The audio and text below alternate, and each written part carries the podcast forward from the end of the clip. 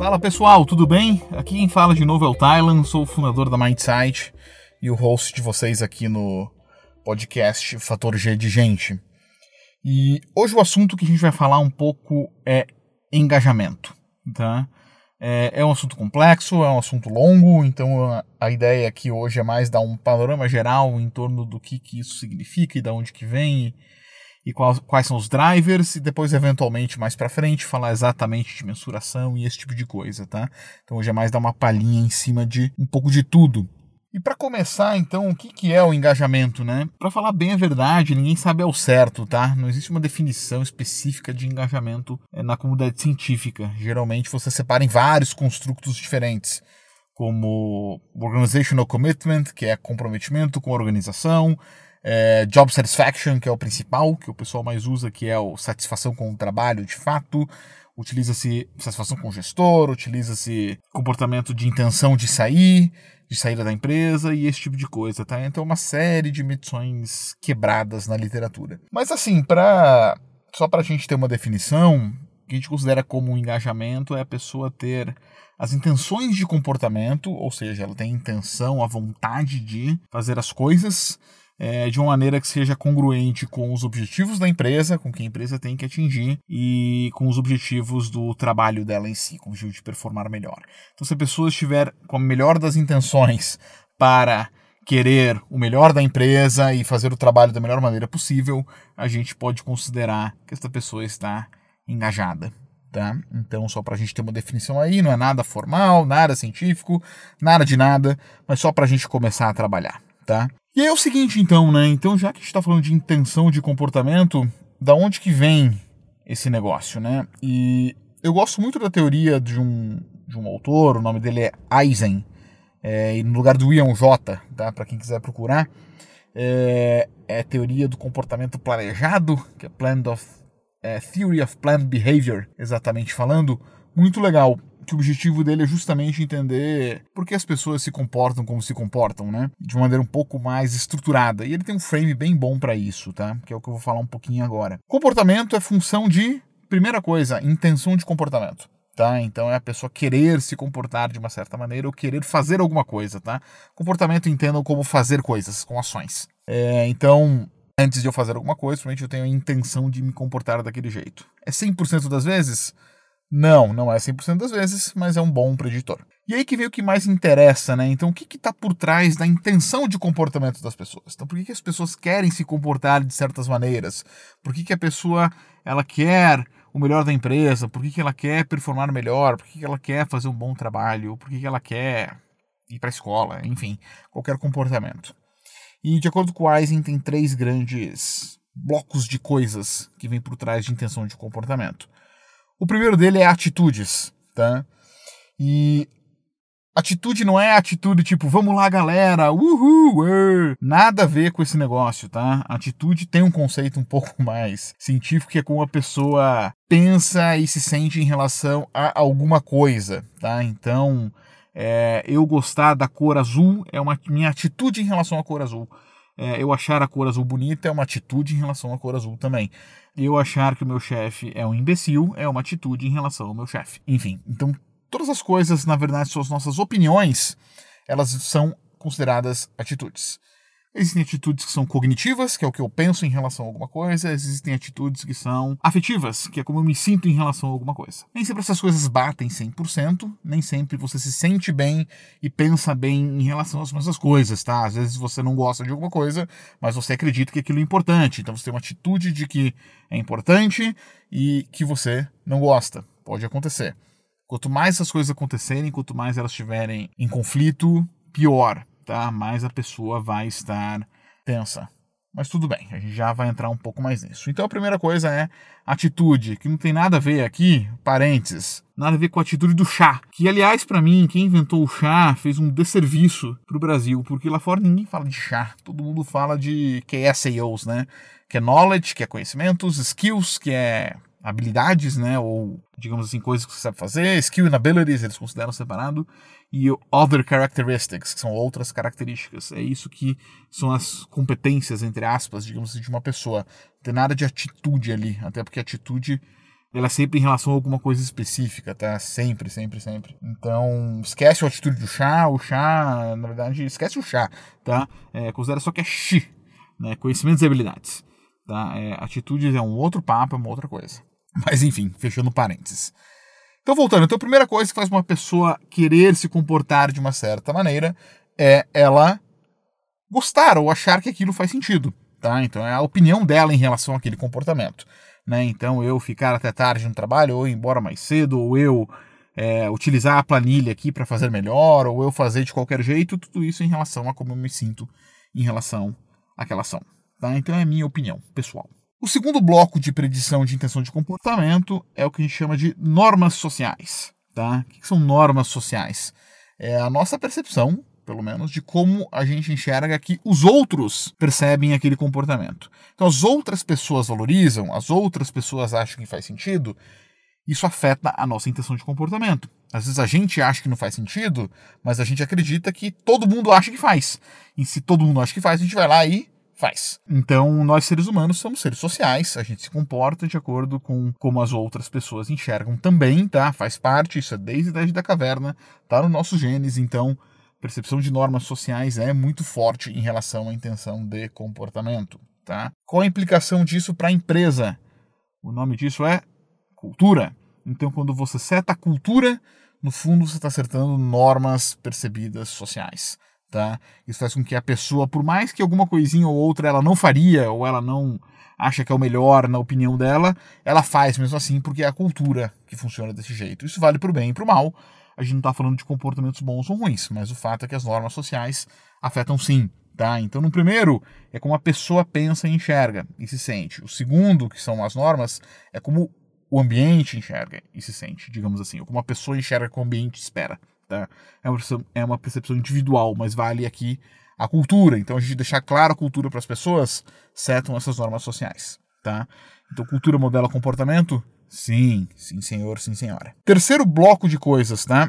Se eu tenho uma opinião em relação a alguma coisa, eu acredito que aquilo é legal, eu enxergo que todo mundo valoriza aquilo também, por que, que eu não me comportaria desse jeito? É o terceiro bloco. O terceiro bloco é o que a gente chama de controle percebido, é o nome formal. Tá? Que a gente poderia chamar de competência percebida. É eu acreditar que eu consigo ou não.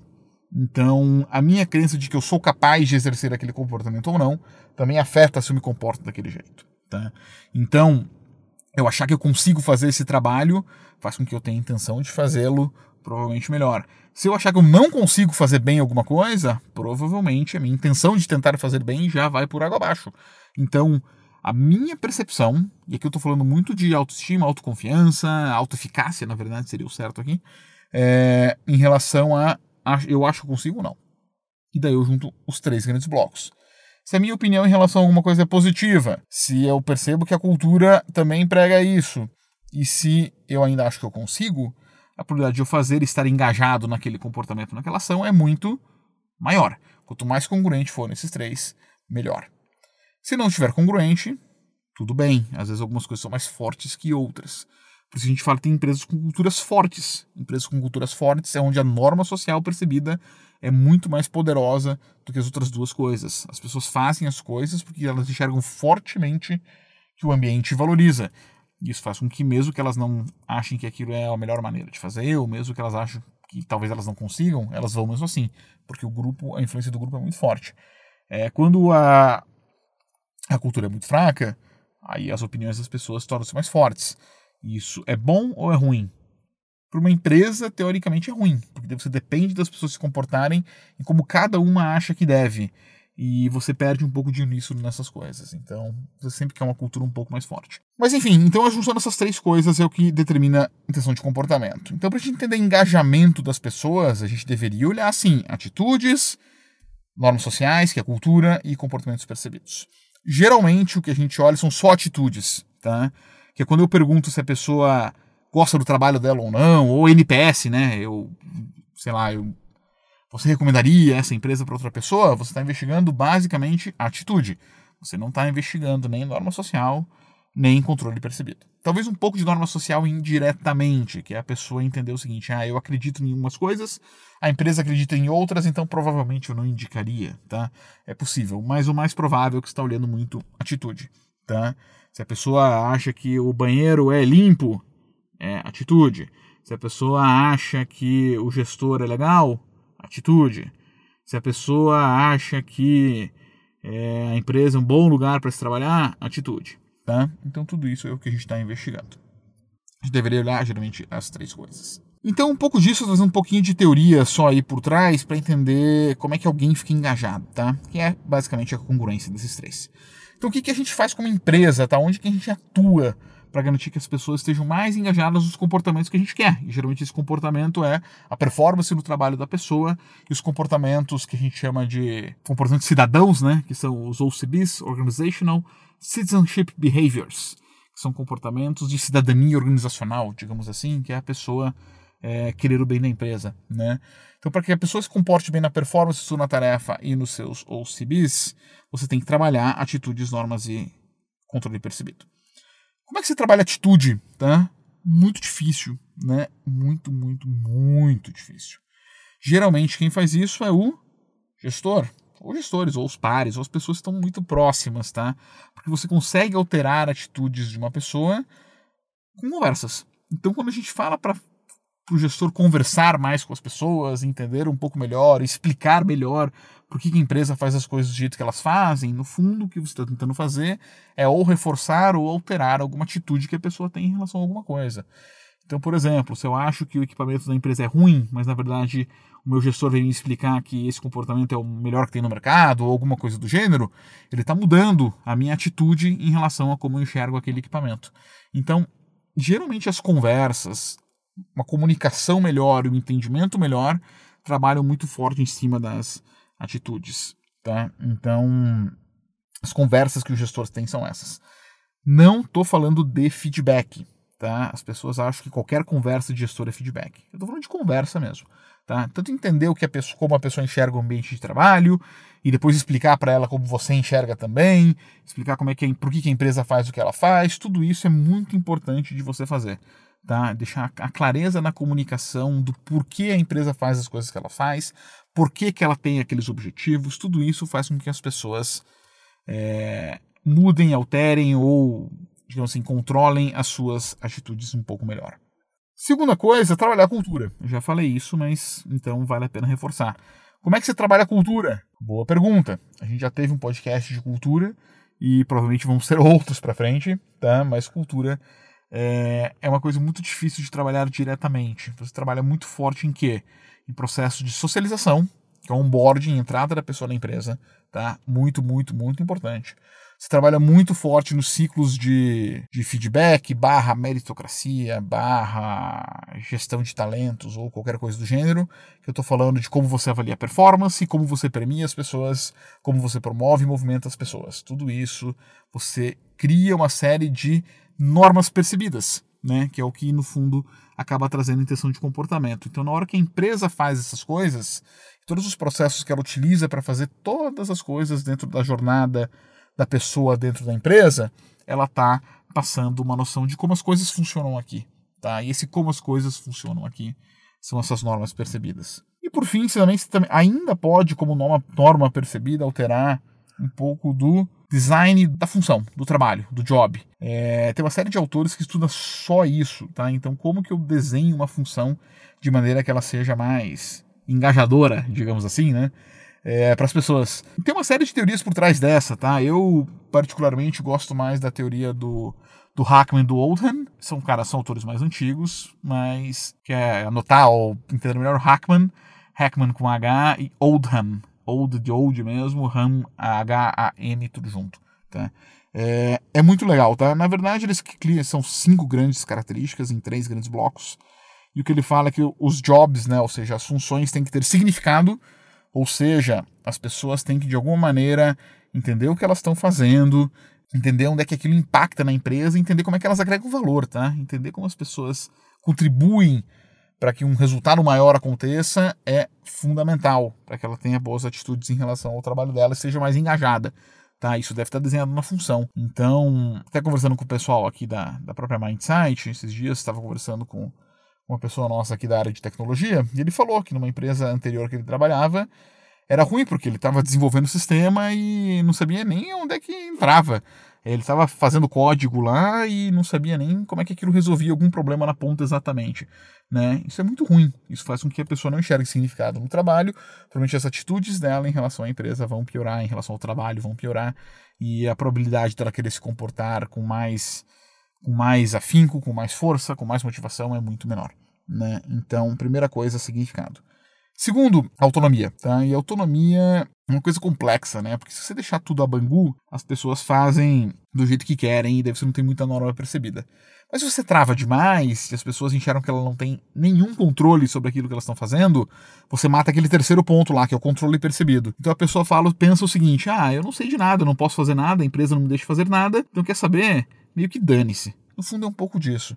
Então você está tirando o controle percebido da pessoa. Então, dar autonomia, no fundo, é a pessoa conseguir, de alguma maneira, dar os seus inputs e as suas opiniões no trabalho que ela faz. Tá? E perceber que ela tem algum controle sobre o trabalho que ela faz. Senão, se ela se sentir só uma roda na máquina, ela vai se comportar só como uma roda na máquina, literalmente. E o terceiro ponto é o que a gente chama de feedback. E assim, não é aquele feedback que o gestor tem que dar, o feedback muito importante, glu, glu, glu aquela coisa toda. Tá? Que é importante, tá? Eu só tô minimizando aqui porque as pessoas supervalorizam o feedback vindo de outras pessoas, tá? Que nem sempre são muito bons. Muitas vezes são muito ruins, inclusive. O que o Hagman e o Oldham colocam é que quanto mais feedback do próprio trabalho você tiver, melhor. O que, que é isso? É você receber feedback na medida em que você faz o seu trabalho. E como é que você faz esse negócio? Um exemplo disso são métricas. Então, por exemplo, área de vendas, muito fácil você ter feedback. Porque se você fechou uma venda ou não, se você está aumentando o seu indicador ou não, você sabe se você está indo bem ou não, independente de alguém falar para você. Então, dentro do próprio trabalho, você tem um mecanismo de feedback para dizer se a pessoa está indo bem ou não. Uma outra maneira, além de ter indicadores, é contato com o receptor do seu serviço, seja lá quem for, né? Contato com o cliente que não necessariamente o cliente da empresa, pode ser um cliente interno. Porque tendo contato com clientes, você consegue ter uma noção melhor se o seu trabalho está indo bem, se você está fazendo coisas legais ou não. Tá? Então a gente está falando desse tipo de feedback, um feedback sistem sistemático, de fato, dentro do job. Então, quanto mais funções vocês conseguirem desenhar de maneira com que as pessoas tenham contato com o usuário final e tenham métricas para saber se estão indo bem ou mal, menos dependente você fica do feedback do gestor e mais fácil é da pessoa ajustar e enxergar como é que o trabalho dela impacta nas coisas. Tá? Então, relembrando, significado, autonomia, feedback. Desenhe as suas funções pensando nesses três grandes pontos. Tá? Você vai criar um trabalho um pouco mais rico.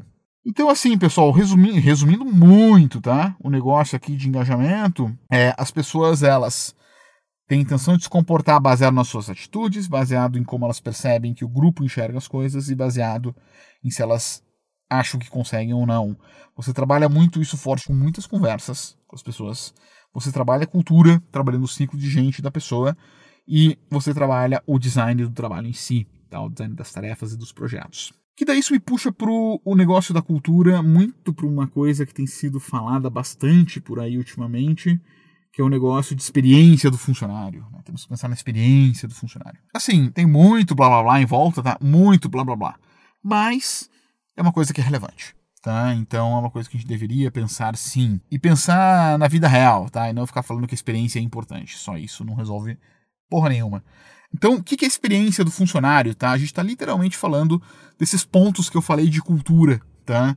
Então você tem que pensar um pouco na jornada da pessoa dentro da empresa e ter alguns pontos principais nessa jornada que você tem que enxergar, tipo, hum, como é que eu controlo e como é que eu faço com que essas experiências que as pessoas têm sejam de acordo com o que eu, como empresa, acredito, tá? Porque isso vai setar essas normas do grupo. É, então, isso que é o mais importante, é você, de maneira deliberada, é, atacar um pouco dessas experiências que a pessoa tem. Né? E quais são as principais, tá? Só para dar uma noção aqui. Primeira delas, onboarding onboarding é a entrada da pessoa na empresa ou a entrada dela numa outra função, tá? Quando ela é promovida, movida de área, é a mesma coisa. Você também deveria pensar na experiência dessa pessoa. Então é o processo de socialização, né? É, esse processo é absurdamente importante. É, quanto mais você, como empresa, conseguir controlar esse processo, melhor, porque é ali que você seta a expectativa. Então, no momento que a pessoa entrou, tanto numa função nova quanto na empresa, principalmente, você seta o que você está esperando dela, você seta como as coisas funcionam aqui. É o momento ideal para você passar até de maneira direta como é que funciona a sua cultura, como é que funcionam seus processos, como é que funcionam as suas pessoas, o que, é esperado, o que, é tolerado e o que, não é tolerado. Tá? Então esses são os momentos que você tem que aproveitar muito para passar um, transmitir bem a vibe da sua empresa. Tá? Então socialização, onboard é um momento extremamente relevante. Segundo, momentos de avaliação de performance. Tá? É, então, como você avalia a sua performance, no fundo tem impacto de como as pessoas percebem que é o que a sua empresa valoriza. Tá? Então, se o seu processo ele é longo, é ruim? Não necessariamente. Quer, se você quiser colocar como um padrão que aqui a gente olha performance detalhe é, e gasta tempo com isso, não tem problema nenhum. É, se você deixa mais descentralizado, não tem problema nenhum. A mensagem que você está passando é: aqui na empresa a gente vai valorizar os comportamentos das áreas, ou das sub-áreas, ou das, das equipes, enfim, seja lá o que for. É, ou não. Então, tudo que você faz em relação à performance mostra muito do que a empresa espera das pessoas. Tá? Ele é até mais importante, é na minha opinião, tá? Mas é mais importante do que a mensuração da performance em si. Tá? Então, às vezes, a mensuração em si está meio torta, tem problema de escala, tem problema de coisas e tal, que deveria ser o melhor possível, tá? Então, não é para tirar isso. É, mas tão importante quanto, ou até mais importante, é a mensagem que você está passando durante a tua avaliação. Tá? Então, o processo de avaliação de performance deveria ser pensado como qual o tipo de experiência que as pessoas vivem nesse processo que transmite bem como eu, como empresa, enxergo esse negócio de performance. Tá?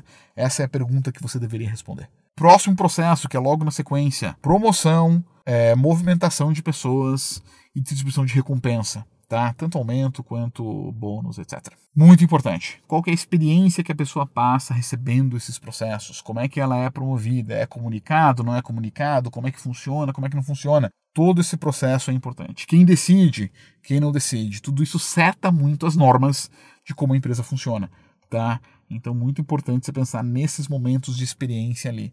E experiência que eu falo, pessoal, não é entregar um balão e um cartão para a pessoa. É, você pode até fazer, não tem problema nenhum. Mas não é isso que é o mais importante. É literalmente como a pessoa se enxerga nesse processo. Opa, eu enxerguei que é justo, eu enxerguei que está valorizando a métrica, está valorizando a opinião do gestor, está valorizando os pares, está valorizando, enfim, o meu engajamento com a empresa, está valorizando mais a minha entrega da tarefa em si, está sendo valorizado e como é que esse processo está compensando, tá? Isso é o mais importante. Então, a grande cagada para mim das empresas, elas acharem que engajamento é festa de aniversário, dia das mães, dia dos pais, dia do avô, dia do cunhado, etc. Isso não tem nada a ver. Tá? Nada a ver mesmo. É legal dar um agrado para as pessoas? É legal, claro, dê. É, mas não, mas isso não tem nada a ver com a experiência que ele vive na empresa e com você criar essa cultura e essas normas percebidas, tá? Não tem nada a ver mesmo. Eu não conheço ninguém que ficou na empresa porque a empresa tinha Dia dos Pais. É, e nem alguém que escolheu uma empresa porque a empresa tinha Dia dos Pais. Então, de novo, é legal, não é para parar de fazer, tá? Não entendam mal. Mas, às vezes, o foco de uma área de engajamento, algumas coisas assim, acaba sendo nessas coisas. E não é bem isso. Outra experiência muito forte, tá? São os eventos. Então, os eventos de liderança, as conferências, essas coisas são importantes? São, porque é o momento que você tem a oportunidade até física de mostrar para as pessoas o que é esperado e como que a vibe é. Tá? Então aproveite bem essas reuniões e eventos e rituais. Tá? E eventos não são só esses de final de ano. Às vezes é, uma, é um ritual semanal que você tem, é um ritual mensal que você tem. Seja lá quais são os rituais que você tem, você pensar na experiência desse ritual e como isso se encaixa na cultura é importante também. Então, no fundo, pessoal, quando eles falam de experiência do funcionário, é disso que a gente está falando, tá? Não tem nada de maluco, nada de muito diferente, nada de exagerado nisso aí, tá? É só você fazer isso de maneira consciente. Ah, tá, mas ninguém faz de maneira inconsciente. Faz. Faz muito de maneira inconsciente. Qual que é o problema das empresas, tá? Geralmente, quem decide esses processos são pessoas diferentes, ainda mais se você é uma empresa um pouco maior. Então a pessoa que cuida de performance não é a mesma pessoa que cuida de recrutamento de seleção, que não é a mesma pessoa que cuida do treinamento, que não é a mesma pessoa que cuida de, sei lá, do folha de pagamento. Então, como as pessoas são muito diferentes, cada um seta o processo do seu jeito e o troço começa a correr tudo muito frouxo. E a pessoa que sofre, que é o funcionário, ela é uma pessoa só. Então ela experiencia a empresa como um todo. E ela não quer saber se é o cara de treinamento ou se é o cara de performance, ou se é a, a pessoa lá de treinamento, de, sei lá, de onboard. Não importa. A pessoa enxerga a empresa como uma só. Então, um dos principais papéis aí agora até do diretor de RH é tentar criar congruência em todos esses processos de maneira a transmitir a mensagem certa. No fundo é esse o movimento de experiência do funcionário, tá? É só você olhar para essas coisas de maneira que é um conjunto da obra, não é uma, um monte de coisa isolada, feito por um monte de área separada, tá? Que é um pouco assim que acaba funcionando as coisas, né? E por fim, pessoal, a gente poderia falar um pouco de mensuração aqui, mas eu não vou falar, porque já tem muito tempo, já está bombando. A ideia foi mais falar um pouco do que, que é esse negócio de experiência, da onde que vem o negócio de engajamento. É, é complexo, tá? Não é um troço assim, é, faz aí pronto, mas enfim, essa foi a ideia. Então vai ter um próximo que a gente fala só de mensuração onde provavelmente o pessoal da GPTW não vai ficar muito feliz comigo, é, mas tudo bem. Então, já dando spoiler aqui, se você é um fã da GPTW e você me mede todos os construtos de engajamento em torno da GPTW, você não faz a mais puta ideia do que você está fazendo. Eu entendo, tá? Porque o RH, querendo ou não, é difícil de reconhecer resultado. Vezes um prêmio externo é uma ótima maneira de você fazer isso. Então eu entendo o valor desse negócio, até como marca empregadora. Mas, assim, achar daí que tá medindo uh, os construtos de engajamento, aí é, é um pouco demais. É, mas isso é um tópico para um próximo podcast. Beleza, pessoal? Mais uma vez, muito obrigado é, pela atenção, pela paciência. Nos vemos no próximo. Valeu!